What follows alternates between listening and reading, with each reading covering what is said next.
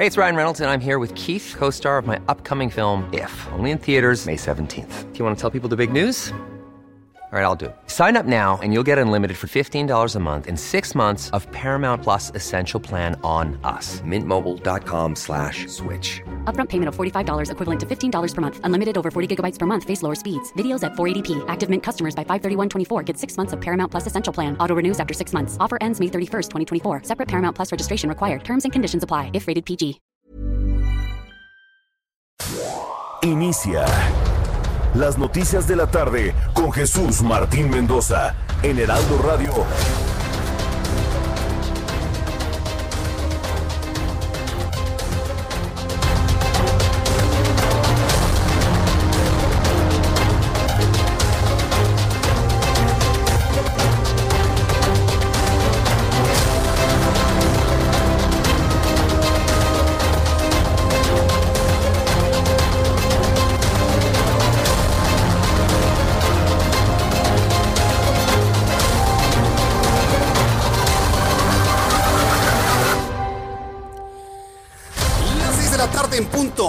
Centro de la República Mexicana, a las 12 de la noche en el meridiano de Greenwich. En este momento está llegando el año nuevo en el Reino Unido. Vamos a escuchar lo que sucede en este momento en el Reino Unido, en Londres.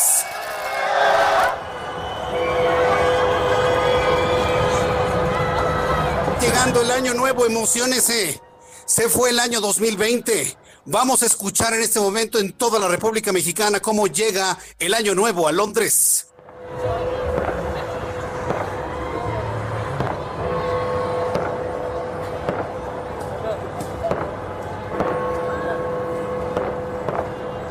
El Big Ben, suena el Big Ben entre las calles solitarias del Reino Unido.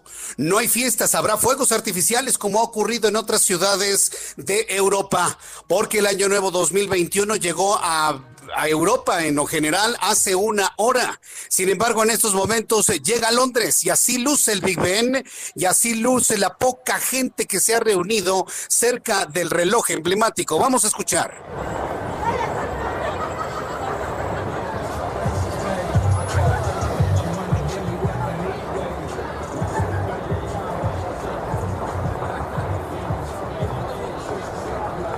Llegada del año nuevo, la llegada del año nuevo en otras partes del mundo ha sido verdaderamente extraordinario. Ha llegado ya prácticamente en más de la mitad de todo el planeta mientras empieza a acercarse ya el año nuevo a esta zona del mundo. En París, la Torre Eiffel se llenó de múltiples colores y de grandes fuegos artificiales. Lo mismo sucedió en la ciudad de Madrid y en todas las ciudades europeas. En estos momentos la gente empieza a despedir un año horrible, un año espantoso para muchos, sobre todo allá en Europa y sobre todo por la pandemia de COVID-19 que ha ocurrido allá en el Reino Unido. Si usted me ve a través a través de YouTube en el canal Jesús Martín MX, le estoy mostrando algunas imágenes de cómo lucen algunas calles de Londres y el Big Ben que ya muestra los primeros minutos avanzados en su emblemático reloj. Seguimos escuchando lo que sucede allá en Londres.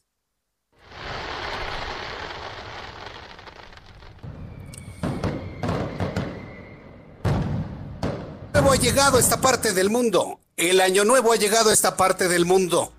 Es verdaderamente extraordinario y sobre todo de un gran, gran entusiasmo lo que ha sucedido en esta parte del mundo. Estamos a seis horas de que se termine, poco menos de seis horas, cinco horas con 57 minutos para que termine este asiago año 2020.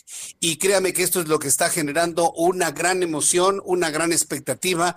Yo le quiero invitar para que usted y yo nos mentalicemos nos mentalicemos a que sea un mejor año el 2020. Vamos a unirnos todos en un mismo pensamiento de que la llegada del año que entra sea un año mejor, que dejemos atrás todo lo ocurrido durante el año 2020, un año que se llevó todo, hasta amigos y familiares, un año que canceló oportunidades, un año en donde no hubo crecimiento, por el contrario, hubo retrocesos, un año que nos canceló las competiciones internacionales más importantes, un año que afortunadamente se va el año 2020 y que esperemos nunca recordarlo.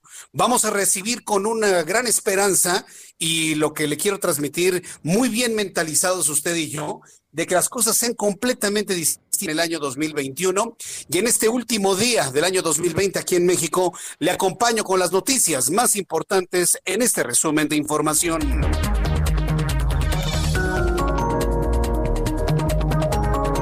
Este resumen de noticias. En este resumen de noticias, ahora que ya tuvimos oportunidad de escuchar un poco de la algarabía, y mire que no fue tanto como en otros años allá en el Reino Unido, quiero informarle que en medio de la víspera del Año Nuevo, la Organización Mundial de la Salud autorizó el uso de emergencia de la vacuna contra COVID-19 de Pfizer y BioNTech, lo que facilitará su manejo en los países que aún no lo han validado.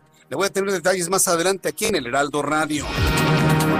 Y también el gobierno de la Ciudad de México activó la alerta roja para seis alcaldías por las bajas temperaturas y los fuertes vientos que se esperan para este 1 de enero. Por otro lado, se mantiene la alerta amarilla en 10 alcaldías y naranja en otras seis por los vientos con fuertes ráfagas de este día. Vamos a platicar más adelante aquí en el Heraldo Radio y quiero que le diga usted a todos sus familiares y amigos que aquí vamos a abordar de manera seria lo ocurrido hoy por la madrugada. No durmió México. México no durmió debido al tránsito del Frente Frío número 24, que vino acompañado con unas ráfagas de viento que en algunos lugares de la República Mexicana alcanzaron hasta los 100 kilómetros por hora. Fue sorprendente. Algunas personas a través de mi cuenta de Twitter me han hablado inclusive de momentos de terror que vivieron durante la madrugada en un cielo sin nubes, con una luna brillante casi en el plenilunio eh, durante la madrugada, 2, 3 de la mañana, y mientras se sacudían las copas de los árboles. Árboles caídos, postes caídos, anuncios espectaculares, varios eh, eh, efectos del intenso viento en estados como Michoacán, en el Estado de México, en la Ciudad de México, en Veracruz tenemos reportes desde Tijuana. Fue un fenómeno nacional el del viento que vivimos durante esta madrugada. Más adelante le voy a platicar aquí en el Heraldo Radio. Y la Suprema Corte de Justicia de la Nación determinó que cuando familiares de víctimas de desaparición forzada decidan tener asesoría de especialistas en protección de derechos humanos en ámbitos distintos al jurídico, la autoridad judicial deberá reconocer esos acompañantes y permitirles tener acceso de manera directa a las carpetas de investigación. Y esta mañana fue dado de alta el gobernador de Guanajuato, Diego Sinué Rodríguez, para continuar la recuperación de COVID-19 en su casa. Así lo informó el propio gobernador a través de sus redes sociales, en las que además reveló que fue atendido en el Hospital General de Silao. Es decir, no se fue a un hospital privado, ya me lo, imagino muerto de miedo, ¿no? Pero bueno, se fue a un hospital público para evitar los señalamientos de que porque él sí se va a los privados y la gente a los públicos tuvo que hacerlo así y finalmente ya salió del Hospital General de Silao.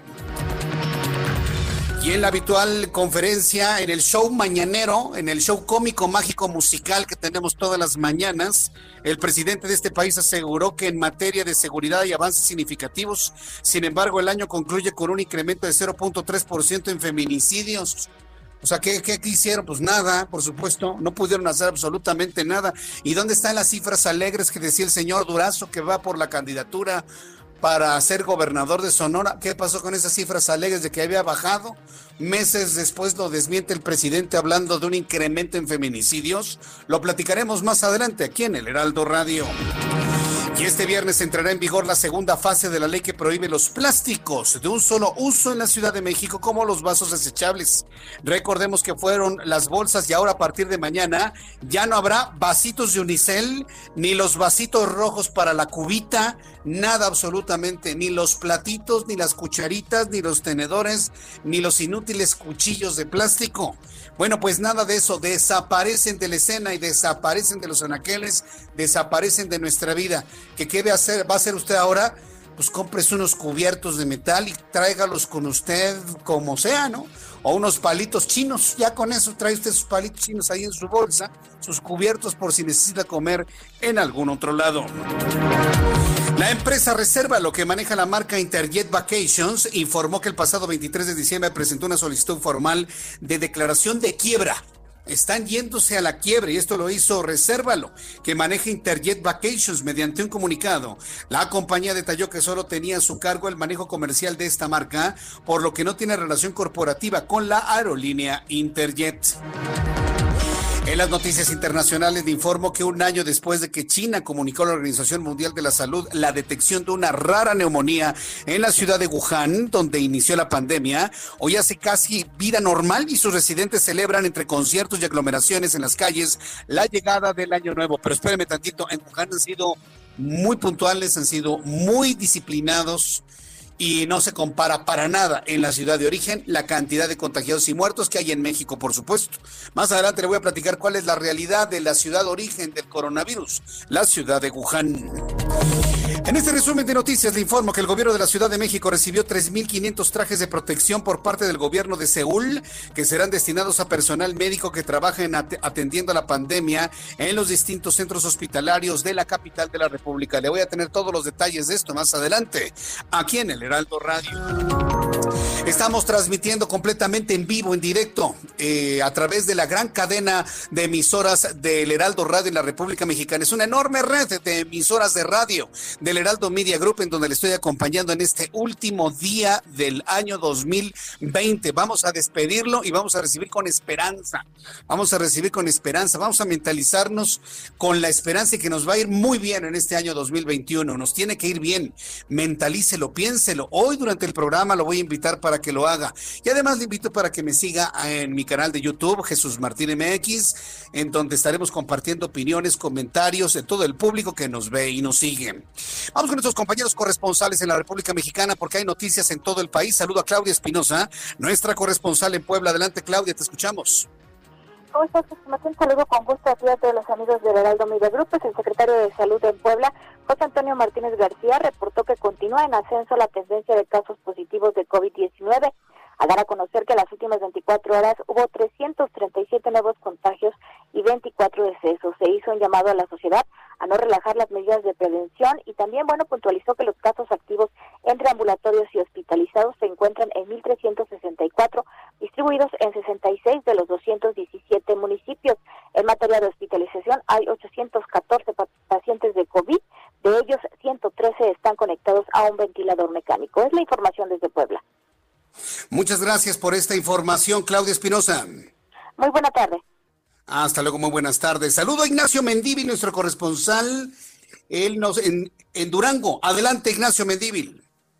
¿Qué tal? Muy buenas eh, tardes. Me da mucho gusto saludarte a ti y a todo el auditorio de la República Mexicana con tu noticiero. Y bueno, pues te informo que aquí 14 municipios fueron los que aparecieron con nevada. Alcanzamos en las zonas altas de la Sierra Madre Occidental, allí en el municipio de Guanaceví, en La Rosilla, hasta menos 15 grados eh, bajo cero. La ciudad capital hoy amanece a menos 4 grados eh, centígrados. En la supercarretera que conecta Durango con Mazatlán desde el día de ayer a las 9 de la noche fue cerrada debido a la eh, caída de nieve muy fuerte y espesa y que hizo muy difícil poder transitarla, entonces se cerró la, carretera y hasta hace unas horas volvió a ser eh, puesta en funcionamiento, igual que la libre, y bueno, pues a todos los eh, conductores se les ha estado dando instrucciones de que no tomen eh, velocidad y que lo hagan con mucha tranquilidad porque pues los pavimentos no están nada este accesibles porque las bajas temperaturas permanecen se hace un llamado también eh, por medio de perifoneo en las ciudades y en los poblados de estos más de 14 municipios que tuvieron nevada y otros más que tuvieron presencia de agua nieve con el, el exhorto a la población a no utilizar los famosos anafres que los utiliza la, generalmente la gente para calentarse en sus viviendas. Sin embargo, pues eh, la expulsión del CO2 es altamente tóxico y ha cobrado la vida de varias duranguenses en, en, el trayecto de los años. Así es que se está invitando. Se tienen también en operación 13 albergues que tienen médicos, medicinas eh, ropa de cama, ropa abrigable para que pasen la noche quienes tienen condición de calle. En estos momentos no hay un reporte de que se hayan eh, trasladado familias enteras, eh, ya se esperaba en estos malos tiempos, estos tiempos de bajas temperaturas y que bueno, pues así continuarán en las próximas 72 horas este fin de año. Bueno, pues también las corporaciones, la Guardia Nacional y Sedena, como la Policía Estatal y las municipales estarán con un operativo especial para evitar reducir lo que son las vivas que generalmente acá en el norte, acá en Durango, pues ha cobrado la vida también con los proyectiles que regresan después de haber sido percutidos en diferentes colonias y que regresan una vez más a la tierra y han matado a niños, a jóvenes, adultos. Así es que pues espera que este eh, fin de año no tengamos estos problemas ni tampoco pues problemas de, salud, aunque ya los hospitales del sector salud eh, comentan de que se ha aumentado hasta un 30% en consulta externa de vías respiratorias no de COVID. Así las cosas acá por Durango.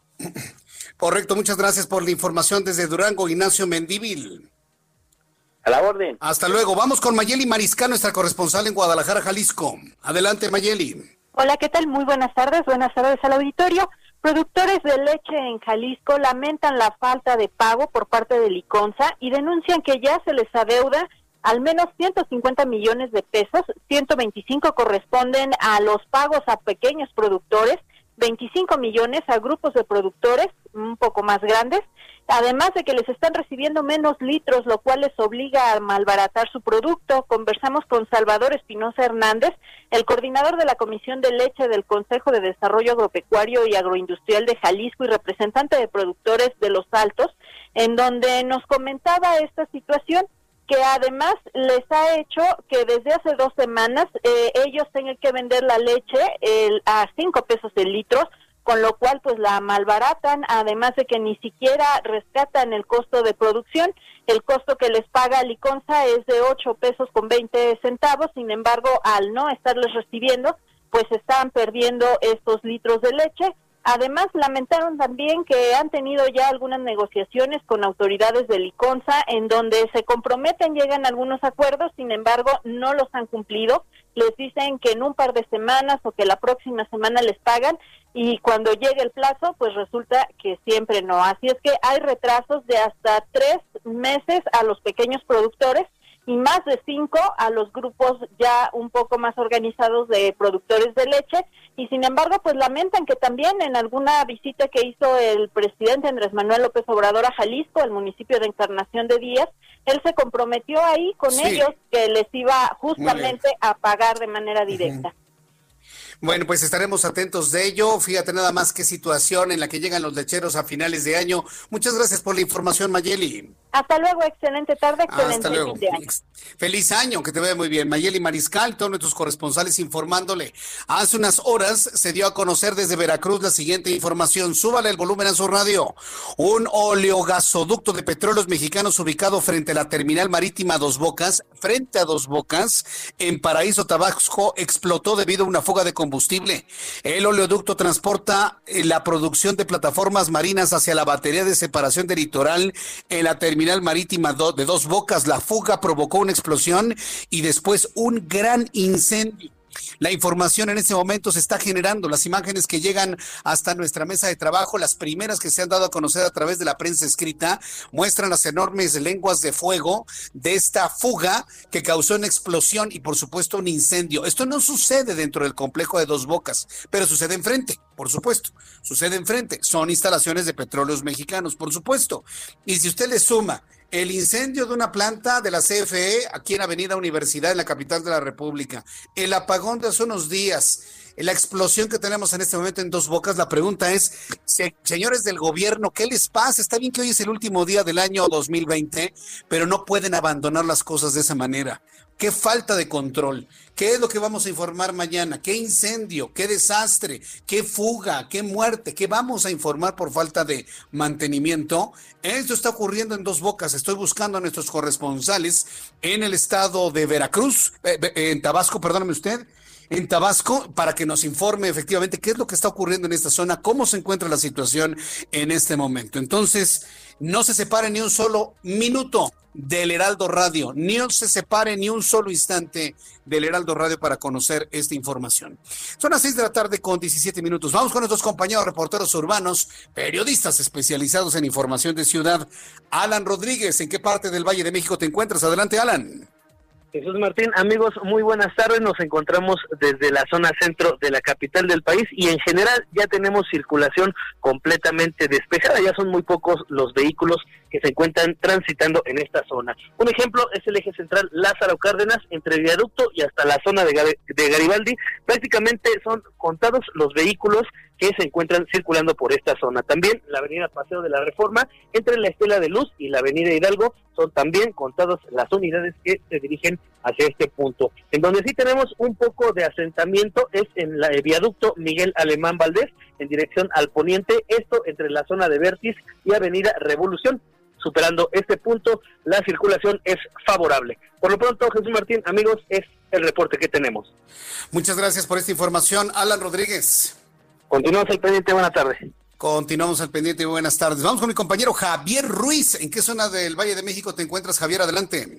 Gracias, Jesús Martín. Justamente en la zona sur hemos recorrido parte de la calzada de Tlalpan y el viaducto Tlalpan y aunque presentan en general el avance vehicular es constante, únicamente pues algunos contratiempos llegando hacia el circuito interior y más adelante sobre el viaducto Tlalpan llegando a la zona del anillo periférico. Hemos observado pues bastantes automovilistas, Jesús Martín, que pues prácticamente ya han hecho pues las maletas para ir a disfrutar pues eh, del fin de año, iniciar de nuevo en la ciudad de la eterna primavera, así que pues hay que manejar con bastante precaución el sentido opuesto del viaducto Tlalpan en general el avance es bastante aceptable, solo hay que moderar la velocidad. En lo que corresponde al circuito interior, también encontraremos circulación constante, al menos para quien se desplaza de la avenida Universidad, y esto en dirección hacia Tlalpan, más adelante hacia los ejes 5 y 6 sur. El sentido opuesto en general, también el avance es favorable, algunos rezagos no más en la lateral, llegando a la incorporación por la calzada de Tlalpan, pero en general el avance es bastante aceptable en todo este perímetro, por supuesto por las recomendaciones manejar con bastante precaución y no manejar en estado de ebriedad. De momento, Jesús Martín, el reporte que tenemos. Muchas gracias por la información, Javier Ruiz. Estamos atentos, hasta luego, buenas tardes. Hasta luego, que te vaya muy bien, muy buenas tardes. Israel Lorenzana, me da mucho gusto saludarte trabajando en este último día del año. Adelante, Israel. Así es, Jesús Martín, y lo hacemos con muchísimo gusto. Tenemos información para nuestros amigos automovilistas que se desplazan a través del eje 2 norte en su tramo Transval a partir precisamente de la avenida 608 y con dirección hacia el Paseo de la Reforma, en términos generales, circulación aceptable. Algunos asentamientos al cruce con Gran Canal y más adelante al cruce con Eduardo Molina, pero nada para pensar en alternativas y su destino es Congreso de la Unión de los que siguen su marcha hacia la avenida de los insurgentes. El sentido opuesto a través del eje 3 norte, la circulación también con algunos asentamientos habituales de la hora y por supuesto en los cruces marcados con semáforo no hay que abandonar esta arteria procedentes de la zona de Vallejo, insurgentes, y si su destino es la zona de Aragón. Jesús Martín, la información que te tengo. Muchas gracias por la información, Israel. Hasta luego. Hasta luego, que te ve muy bien. Mi compañero Israel Lorenzana y todos nuestros compañeros reporteros en este último día del año 2020, pues eh, saludando a usted y sobre todo presentándole la información más importante antes de que termine este año, mientras hace sus preparativos para despedir y decirle adiós una vez por todas a este año 2020. ¿Qué sucedía un día como hoy, 31 de diciembre, en México, el mundo de la historia? Abra Marreola.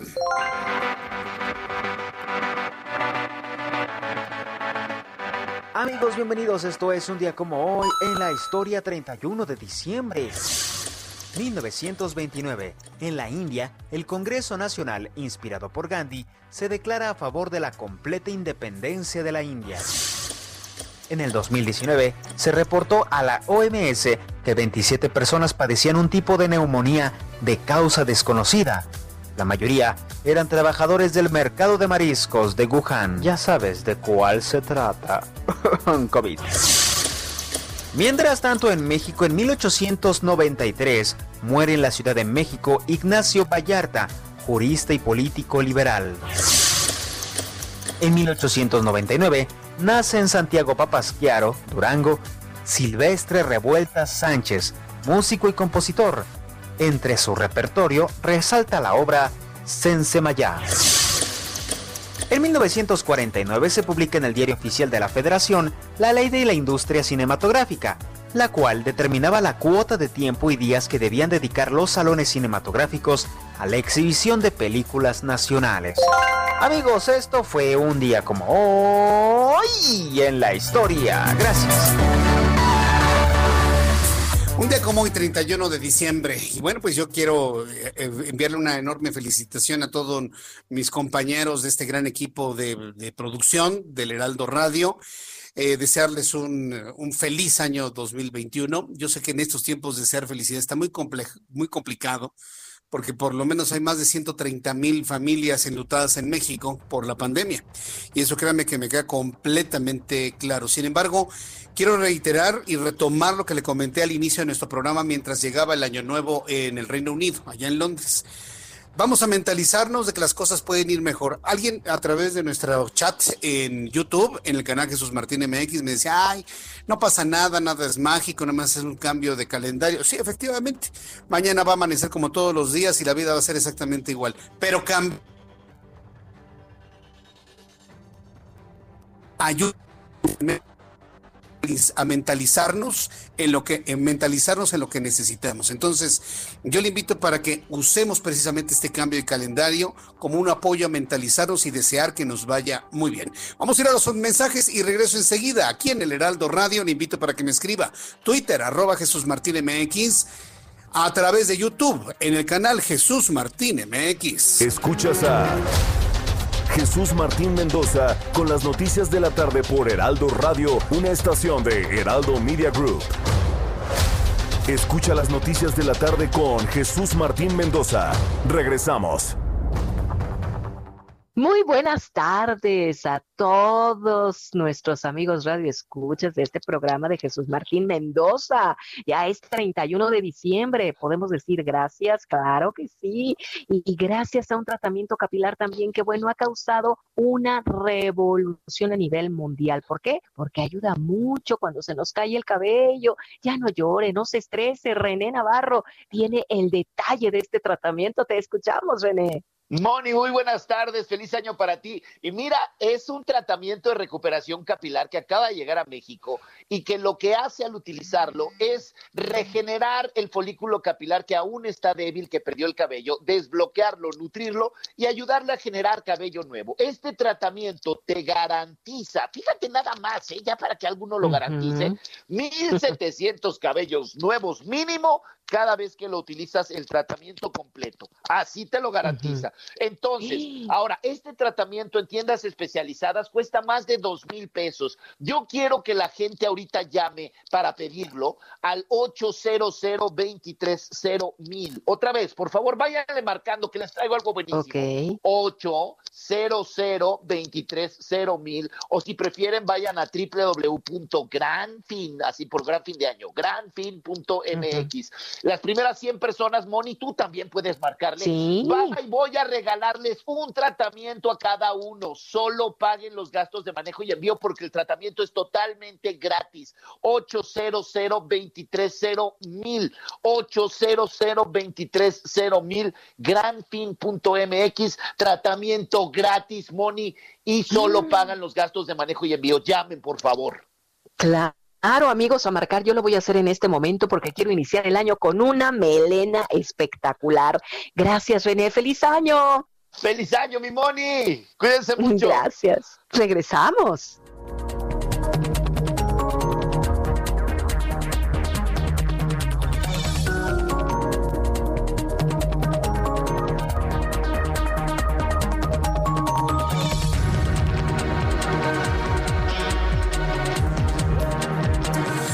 Ya son las 6 de la tarde con 31 minutos, las 6 de la tarde con 31, hora del centro de la República Mexicana. Bueno, en el resumen de noticias, aquí en el Heraldo Radio, le informé sobre una explosión de un oleogasoducto de petróleos mexicanos frente a las instalaciones de Dos Bocas en Tabasco.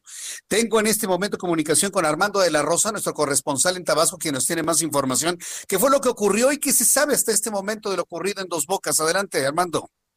Pues como tú ya lo mencionas, Jesús Martín, precisamente pues este día, este último día del año, pues nos sorprendió a los tabasqueños, pues este incidente que ocurrió frente a los terrenos de la refinería en Dos Bocas, y es que desde tempranas horas los residentes de aquella zona, los comerciantes, los restauranteros eh, que trabajan precisamente en las costas del municipio de Paraíso, aquí en Tabasco, reportaron la presencia de combustible en el mar y además en las redes sociales comenzaron a trascender varios videos y fotos que subieron los propios marineros que trabajan en la terminal de Dos Bocas, dando cuenta de fuego dentro del mar y es que precisamente después trascendió que se trataba de un ducto marino de Pemex, el cual había explotado y había provocado este incendio, por increíble que parezca, este incendio dentro de la propia agua del mar. Y es que pues ya después de las 2 de la tarde, 3 de la tarde, ya Pemex confirmó que efectivamente eh, se trata de un, eh, eh, precisamente de un ducto perteneciente a esta empresa, a Pemex, el cual pues bueno, pues se encuentra frente a la terminal marítima de Dos Bocas, cerca de una milla náutica del puerto de Dos Bocas, donde se construye también la refinería eh, con el mismo nombre, y es un oleogasoducto que transportaba producción de plataformas marinas hacia la batería separación litoral ubicada también ahí en la en el puerto de Dos Bocas. Eh, todavía se desconocen las causas de esta explosión, sin embargo, luego de que el fuego comenzara a emanar del agua, eh, fueron enviados varios barcos cuyas bombas lograron finalmente sofocar el siniestro. Además se colocaron varias eh, precisamente barreras oleofílicas de estas este, estructuras flotantes para evitar obviamente que el hidrocarburo que se derramó pudiera afectar la zona de manglares, las playas y las instalaciones costeras del municipio de Paraíso. No obstante, pues hasta el momento Pemex ha dicho que no hay afectaciones a personas e instalaciones, sin embargo, pues todavía también ellos desconocen las causas de este percance ocurrido eh, minutos después de las 7 de la mañana de este jueves, y lo cual, pues bueno, pues llamó mucho la atención porque, eh, pues como te decía, es este literalmente pues una explosión dentro del mar, o sea, no son instalaciones, sino era un tubo submarino el que provocó esta explosión. Este es el reporte. Y por supuesto, Armando, todavía no se conocen las causas de esa explosión, que por cierto, eh, con base en la hora que nos dices, el incidente ocurre hace casi 12 horas y es apenas hace un rato cuando empieza a conocerse la situación. Sí, así es, te comento, eh, las fotografías comenzaron a circular como, eh, como a las 8 de la mañana y el tema de que el reporte de la explosión había sido desde las 7 de la mañana. Sin embargo, Pemex ya entrada la tarde fue que dijo que pues ya efectivamente era un ducto perteneciente a esta empresa, eh, que ya habían controlado el fuego y que estaban tratando de controlar el derrame con estas barreras oleofílicas. Sin embargo, pues se desconoce exactamente eh, cómo pudo haber ocurrido y en lo general la ciudadanía en Tabasco y los periodistas nos pudimos dar cuenta de lo que ocurrió precisamente porque varios marineros del, ah, de la plataforma, bueno, del puerto de Dos Bocas, que tanto trabajan en barcos de Pemex o que trabajan como pescadores o que trabajan en, en, en este, navieras privadas, o sea, que son este de la marina este eh, comercial, pues empezaron a dar cuenta de esta situación de una explosión eh, mar adentro y pues así fue como pudimos confirmar los compañeros periodistas de que se trataba en el municipio de Paraíso y que había sido en las aguas del Golfo de México, pero eso fue minutos después de las 7 de la mañana y pues fue ya entrada la tarde cuando Pemex confirmó eh, que había ocurrido esta explosión. Y entonces pues así están las cosas aquí en el estado de Tabasco. Correcto. Bueno, Armando, cualquier novedad que surja en esto, pues volveremos a entrar en comunicación contigo más tarde y seguramente esto seguirá dando información para el día de mañana. Muchas gracias por esta información, Armando de la Rosa. Gracias, seguimos al pendiente. Seguimos al pendiente. Feliz año para Armando de la Rosa, nuestro corresponsal allá en Villahermosa, Tabasco. Son las seis de la tarde con 36, las seis de la tarde con 36 minutos hora del centro de la República Mexicana. Un poquito más adelante le voy a platicar sobre el viento terrible, espantoso que vivimos durante esta madrugada. A ver, que levante la mano. ¿Quién no pudo dormir en la madrugada por el fuerte viento? No, qué cosa más impresionante. Hay una explicación evidentemente meteorológica. Al ratito le voy a dar a conocer eh, los datos del Servicio Meteorológico Nacional, al ratito. Pero sí, hay una explicación meteorológica de lo ocurrido anoche. Oiga, espantoso. A, a, mí en lo personal me despertó como a la una y media de la madrugada cómo se movían las ventanas, cómo las copas de los árboles golpeaban unas con otras. Se escuchaba como si estuviese lloviendo. Yo dije, está lloviendo. Y ya cuando vimos, dice Edwin Salcedo, ¿cuál viento? Qué bueno que duermes bien, Edwin. Qué bueno que duermes bien. En mi cuenta de Twitter, arroba Jesús Martín MX, hice algún comentario sobre el viento ayer en la noche y es interesante la cantidad de comentarios que me han llegado y sobre todo las sensaciones y percepciones que se, que se comentaron y se compartieron sobre ello. Muchas personas que sintieron miedo, algo de, de, sorpresa. Y bueno, pues al ratito, cuando dé la información meteorológica, le voy a tener más eh, detalles de lo ocurrido hoy por la madrugada. Pero me dice Orlando, ¿de una vez, Orlando? Ah, pues vamos una vez con el pronóstico del tiempo. Vamos una vez con el pronóstico del tiempo, sobre todo para las personas que en este momento se están desplazando por la República Mexicana.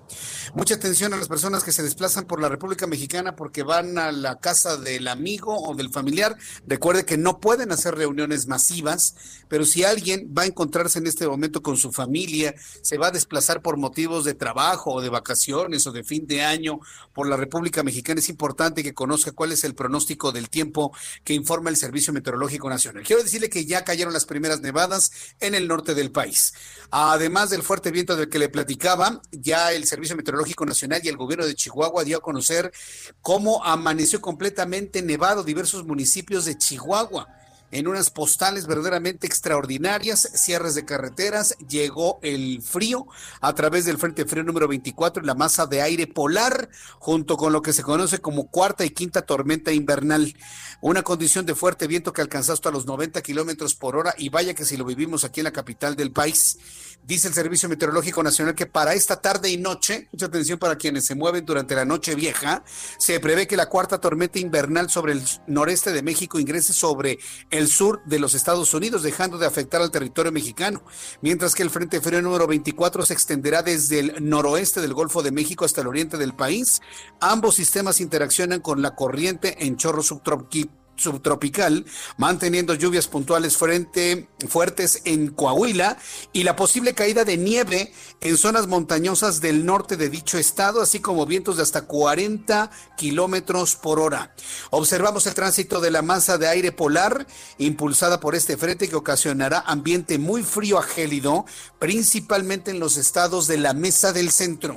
Se está pronosticando para esta noche, noche mucho frío, para la Ciudad de México, Estado de México, el Estado de Morelos, la parte norte, el Estado de Hidalgo, el Estado de Querétaro, Tlaxcala y buena parte del Estado de Puebla, para que lo tome en cuenta. Quinta tormenta invernal de la temporada sobre el noreste del territorio nacional, afectando Baja California, Sonora y también Chihuahua. Debe usted tomar en cuenta todas estas recomendaciones para que se abrigue muy bien, así traer una buena chamarra y evitar el cambio brusco de temperatura. Esté o no esté enfermo, es fundamental evitar los cambios bruscos de temperatura. Pronóstico del tiempo para nuestros amigos que están en el centro del país. En este momento la temperatura es baja, tenemos 16 grados en la capital del país con viento.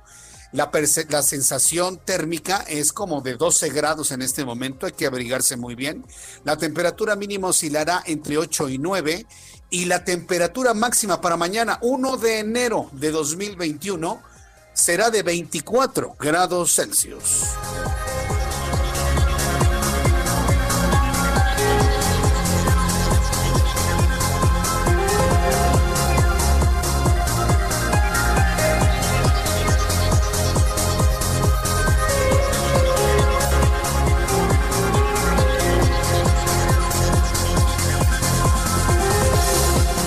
Las 6 de la tarde con 41 minutos, las 6 de la tarde con 41 tiempo del centro de México. Escucha usted el Heraldo Radio. Yo soy Jesús Martín Mendoza.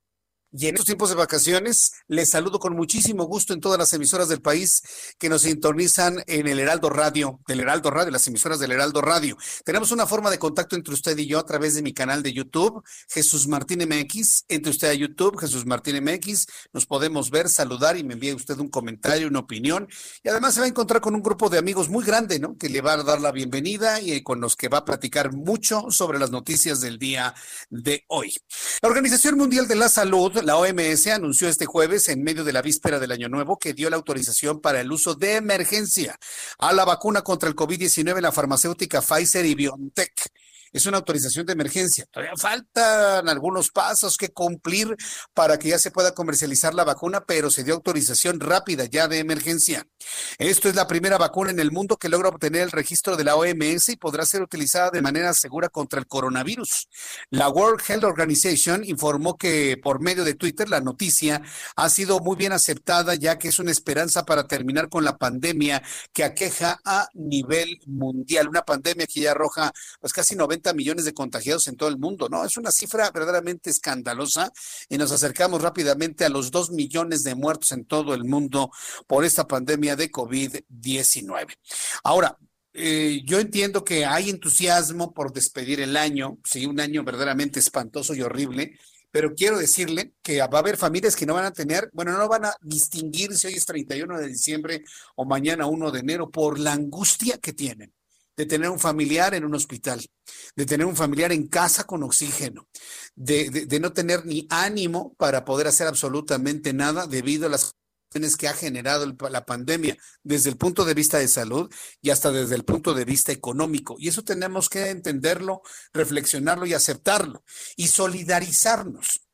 Yo creo que si un sentimiento deberíamos generar en los siguientes meses, en los siguientes días, es ser sensibles con lo que está sintiendo el otro, el de enfrente, y ser más solidarios, de verdad, y mentalizarnos a que este año nos tiene que ir mejor. Yo le invito para que lo hagamos porque si nosotros, yo creo en el poder de la mente humana cuando se junta, ¿eh? Si todos pensamos que nos va a ir mejor el año que entra y hacemos acciones de solidaridad con los demás, créame que otro gallo nos va a cantar, como se dice popularmente, otro gallo nos puede cantar. Le, comento esto porque pues muchas familias están pasando el último día del año a las puertas de hospitales de la capital de la República. No puede haber cosa más espantosa que una fiesta en donde la familia tendría que estar reunida, pero las puertas de una sala de urgencias de un hospital, privado o público, como sea. Entonces, eh, quiero decirle, y ya lo reconoció la propia jefa de gobierno de la Ciudad de México ayer, que los hospitales de la capital de la República están al borde de la saturación y yo no dudaría que más de uno esté ya precisamente en una situación de saturación y bueno, pues muchas familias están a la espera de noticias alentadoras sobre el estado de salud de sus enfermos. Verónica Rojas es una de las miles de mexicanas que en la víspera de Año Nuevo espera paciente noticias del estado de salud de su mamá a las afueras del Hospital General del Parque, del Parque de los Venados, eh, el Hospital Venados como se le conoce, ubicado al sur de la ciudad, ahí frente al Parque de los Venados, precisamente en el eje 7 sur. Eh, y uno de los pocos que todavía acepta pacientes con COVID-19.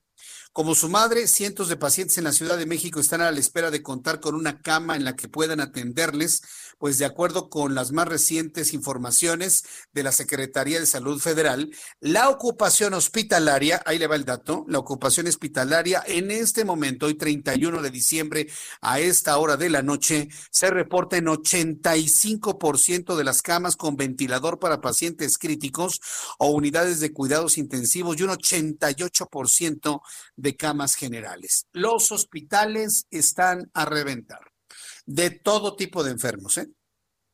Con enfermos con COVID-19, enfermos con influenza, enfermos cardiovasculares, daño renal, problemas pulmonares, problemas gastrointestinales, lo que usted me diga, están saturados los hospitales. Terminamos el año 2020 con una estela de enfermedad que yo no recuerdo en estas más de tres décadas que tengo de estarle informando las noticias a través de diferentes estaciones de radio. Yo no recuerdo una crisis de salud, una crisis sanitaria de este tamaño, en México y el mundo, ¿eh? Y seguramente usted tampoco, tampoco lo recuerda. Pero esa es la realidad y eso es lo que se convierte en noticia. Este es, digamos, el saldo o digamos el punto donde vamos a arrancar el año 2021. De verdad, yo deseo que a partir del día de mañana estos indicadores empiecen a mantenerse estable si usted quiere o empezar a mejorar estos números, porque tenemos que hacer algo, ¿eh? Tenemos que ponernos las pilas, como dicen los chavos, ¿no? Tenemos que ponernos las pilas para que de esta manera empiece ya a reducir la velocidad del contagio del coronavirus y también la cantidad de muertes. Se está, desde mi punto de vista, y usted me dirá a través de nuestra cuenta de YouTube, eh, Jesús Martín MX a través de YouTube, se está fundamentando mucha esperanza en la vacuna. Digo, no es para menos. Digo, la verdad es que tener una vacuna de la empresa que sea, la que sea, es un ejemplo de ingenio humano, definitivamente. Tener una vacuna antes del primer año de aparecida una enfermedad es un gran logro médico propio de Premio Nobel de Medicina. se lo digo con toda eh, certeza. Sin embargo, yo sí quiero decirle que la mejor forma en este momento, la mejor vacuna, es utilizar cubrebocas, no salir de casa, lavarse las manos, estornudar de, de, etiqueta y no estarse exponiendo a situaciones de alto riesgo. Esa es la mejor vacuna en este momento. Es la mejor vacuna porque previene finalmente la infección por COVID-19. Eh, la vacuna no es una patente de corso con la cual ya usted ya puede hacer lo que le venga en gana en la vida. Mm, mm, no es cierto el, virus está mutando y no podemos saber cuál va a ser la efectividad de las vacunas en el futuro. Muchas cosas no las sabemos en este momento. Entonces, la mejor vacuna es cuidarse y cuidarnos a nosotros. Y con eso no le digo que estemos en una reclusión total permanente de por vida y para siempre, de ninguna manera. En la medida que nos recluyamos en este momento, estaremos garantizando salir a lo que queremos hacer en el futuro. Yo espero que sea en el corto o en el mediano plazo. Le comento esto porque todo el mundo está esperanzado en las vacunas. Ayer le platicaba de gentes y directores en el sector salud que abusando de su posición vacunaron a su familia. Y bueno, evidentemente los procesos administrativos ya corren en contra de esa gente malintencionada. Bueno, pues quiero decir que el gobierno de México ha pagado ya 6.500 millones de pesos para las vacunas contra el COVID-19, reveló el día de hoy Arturo Herrera. Arturo Herrera es el secretario de Hacienda, el hombre que maneja los dineros de nuestro país, titular de la Secretaría de Hacienda y Crédito Público. Esta cantidad, le repito la cantidad, 6.500 millones de pesos, si usted lo compara con otro tipo de gastos que ha tenido el país, pues tal vez no sea muy alto, pero para la economía tan tan amolada como está la de México, 6.500 millones de pesos me parece que es una cantidad de dinero muy respetable. Esta cantidad es cerca de la quinta parte de los 32 mil millones de pesos que México tiene contemplado destinar para comprar vacuna. 32 mil millones, detalló el secretario de Hacienda al compartir un mensaje de fin de año. Le voy a presentar las explicaciones que dan. Mire, yo le voy a presentar el audio. Yo entiendo que hay muchas personas que me escuchan que ya no les creen ni la O por lo redondo a estos señores. Yo tampoco. empezando, para empezar, ¿dónde están las vacunas? ¿Dónde las van a resguardar? Ahora supe que López Obrador está comprometiendo poner las vacunas en los 10 mil puestos de, de, bienestar, es decir, únicamente para los de Morena les van a colocar. No, es posible. Pero mire, aquí está lo que dice Arturo Herrera, secretario de Hacienda, en cuanto a los gastos para la compra de esta vacuna. Vamos a escucharlo. En los últimos meses hemos podido recuperar alrededor de 9.6 millones de los empleos que se habían perdido durante el confinamiento. Esto es algo muy importante, pero también estamos muy, muy conscientes de que la economía no regresará al total de su potencial hasta que hayamos podido dejar atrás al COVID. Y esto depende en gran medida de la vacuna, de la rapidez con la que la recibimos y la eficiencia en la aplicación de ella. Por eso, en este fin de año y en el inicio del año siguiente, nuestro énfasis está puesto en ese sentido. Al día de hoy hemos pagado ya alrededor de 6.500 millones de pesos, de un total de 32 mil millones de pesos que tenemos en contratos y convenios con diversas empresas farmacéuticas que van a garantizar que podamos obtener vacunas para más de 80 millones eh, de mexicanos. Eh, eh, hemos transferido además al día de ayer alrededor de 966 millones de pesos para la compra de medicamentos, eh, eh, material de curación, etcétera, de tal forma que tenemos ya garantizada en gran medida una parte importante de los requerimientos que en términos del sector salud vamos a tener para, para el próximo año. Bueno, pues ahí están las explicaciones del secretario de Hacienda, el nervioso, el nervioso secretario de Hacienda que tenemos, siempre sudoroso, nervioso, pensando que lo va a regañar Andrés Manuel López Obrador y vaya regañizas que les le ha puesto en otras ocasiones, todos lo recordamos, pero bueno, pues ahí está el dinero que se ha gastado. ¿De dónde ha sacado el dinero? Pues de los fideicomisos que extinguieron, sí, claro, de ahí, de ahí es donde están sacando el dinero, porque pues... Eh, dinero así mucho, mucho, mucho que haya, pues no. Acuérdense que este año va a cerrar con un con una hecatombe, con un derrumbe de la economía aproximadamente del 10% del Producto Interno Bruto, si bien nos va. ¿eh? Así que olvídese de que dicen que, ay, no, vamos a crecer al 3.5, al 3.5 desde el fondo que caímos del 10. Entonces también hay que normar criterio sobre eso. Antes de ir a los anuncios, quiero darle a conocer que el gobernador de Guanajuato, Diego Sinué, salió hoy del hospital donde estaba atendido tras contagiarse de COVID-19 y ahora se recupera ya en su casa para que vean, ¿no? Hay personas que lamentablemente tienen que irse hasta el hospital y ya van varios gobernadores que les pasa. Yo recuerdo el gobernador de Baja California y ahora el gobernador de Guanajuato que tuvieron que pisar una cama de hospital. En un mensaje en redes sociales, el gobernador de Guanajuato dio las gracias al personal médico del Hospital General de Silao, donde fue internado el pasado lunes 28 y agradeció a quienes están dándolo todo en la batalla contra el COVID-19 en Guanajuato. En una imagen que fue compartida en redes sociales, se ve al gobernador en la cama, rodeado del personal sanitario que le brindó atención y el mensaje Unidos somos grandeza y saldremos adelante. Quiero decirle que el gobernador de Guanajuato, Diego Sinué, se atendió en el Hospital General de Silao, en un hospital público. Sí, y lo hizo evidentemente de esta manera para evitar de la oposición en Guanajuato los posibles señalamientos del uso de recursos económicos para su atención personal. Entonces, pues ni modo, ahí, así como se tienen que hacer las cosas en lugares completamente saturados, usted y yo sabemos que los hospitales públicos están saturados, están con un alto eh, porcentaje de probabilidad de que se pueda contagiar una persona que va a este tipo de hospitales. Cuando son las seis de la tarde con 53 minutos hora del centro de la República Mexicana y antes de ir a los anuncios, si usted quiere evitar ir a un hospital, tiene que atenderse a tiempo.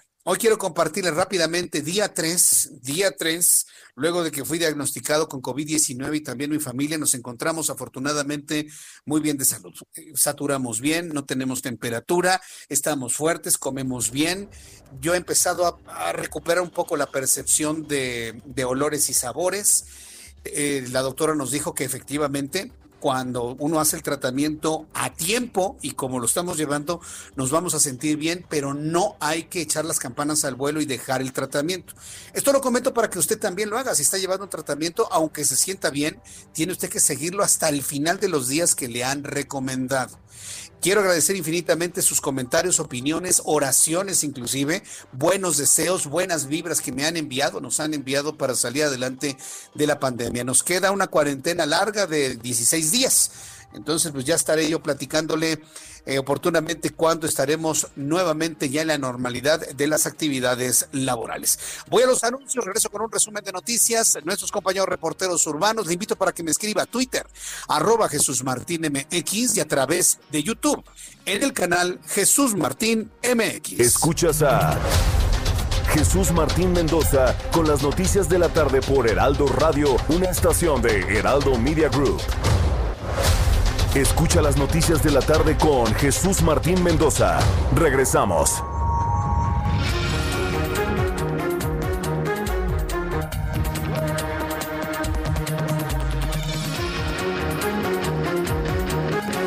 Son las 7 en punto hora del centro de la República Mexicana. Faltan cinco horas para que termine el año 2020 en el centro de la República Mexicana.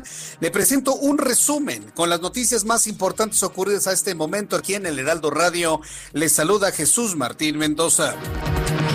Diego Sinué, gobernador constitucional de Guanajuato, abandonó el Hospital General de Silao una vez que se recuperó satisfactoriamente de los síntomas de COVID-19. Según información que ha generado el gobierno del estado de Guanajuato, el gobernador se recuperará a partir del día de hoy en su casa. También le informo que derivado de la celebración de los festejos del Año Nuevo, el coordinador estatal de socorros de la Cruz Roja Mexicana en el Estado de México, Francisco Javier Rodríguez, precisó que prevén un incremento en los servicios por accidentes y acciones preventivas. Mucha atención, se están haciendo llamados para evitar accidentes en casa o a donde usted vaya con la celebración de la llegada del Año Nuevo. Señaló que lamentablemente la población más joven es la que es propensa a requerir del auxilio de los rescatistas, por lo que pidió a la población a no consumir alcohol y conducir para evitar lesionados o muertes en accidentes de tránsito, privilegiar la figura del conductor designado, así como hacer uso de servicios de transporte por plataformas para trasladarse y evitar accidentes. A mí me gustaría escuchar una autoridad mucho más clara en el sentido de que no es necesario salir esta noche.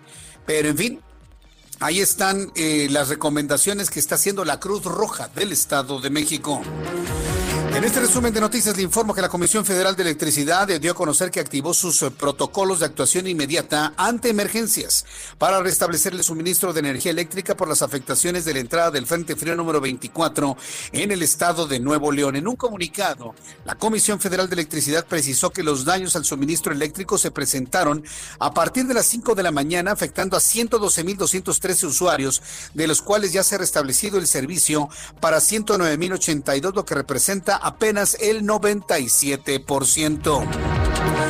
Entonces, mucha atención amigos allá en Nuevo León. Si usted nos está escuchando Nuevo León, le invito para que me escriba a través de nuestra plataforma de YouTube en el canal Jesús Martín MX y nos diga si ya le restablecieron el servicio de energía eléctrica.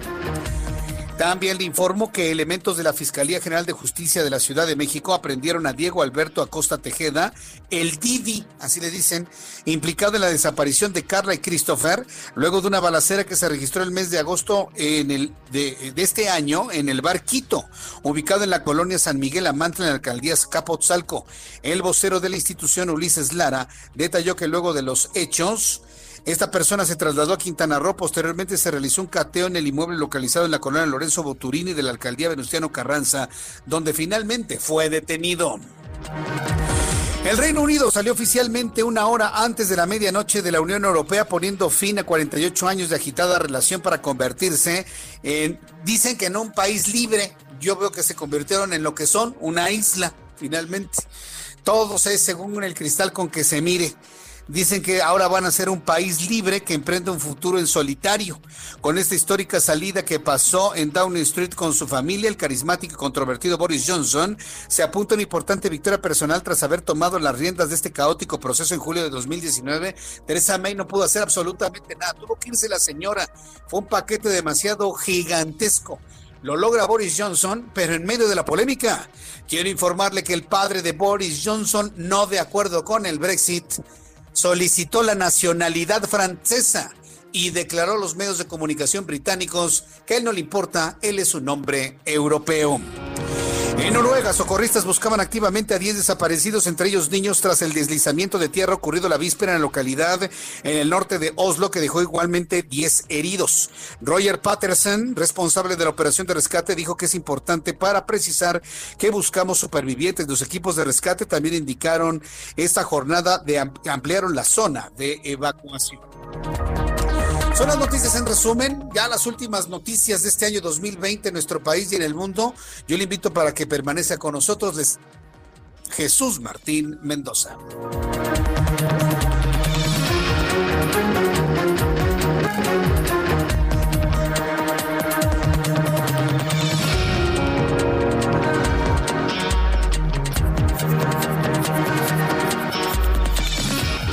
Son las 7 con 5, 19 horas, 5 minutos hora del centro de la República Mexicana. Escucha usted el Heraldo Radio. Le saluda Jesús Martín Mendoza con toda la información.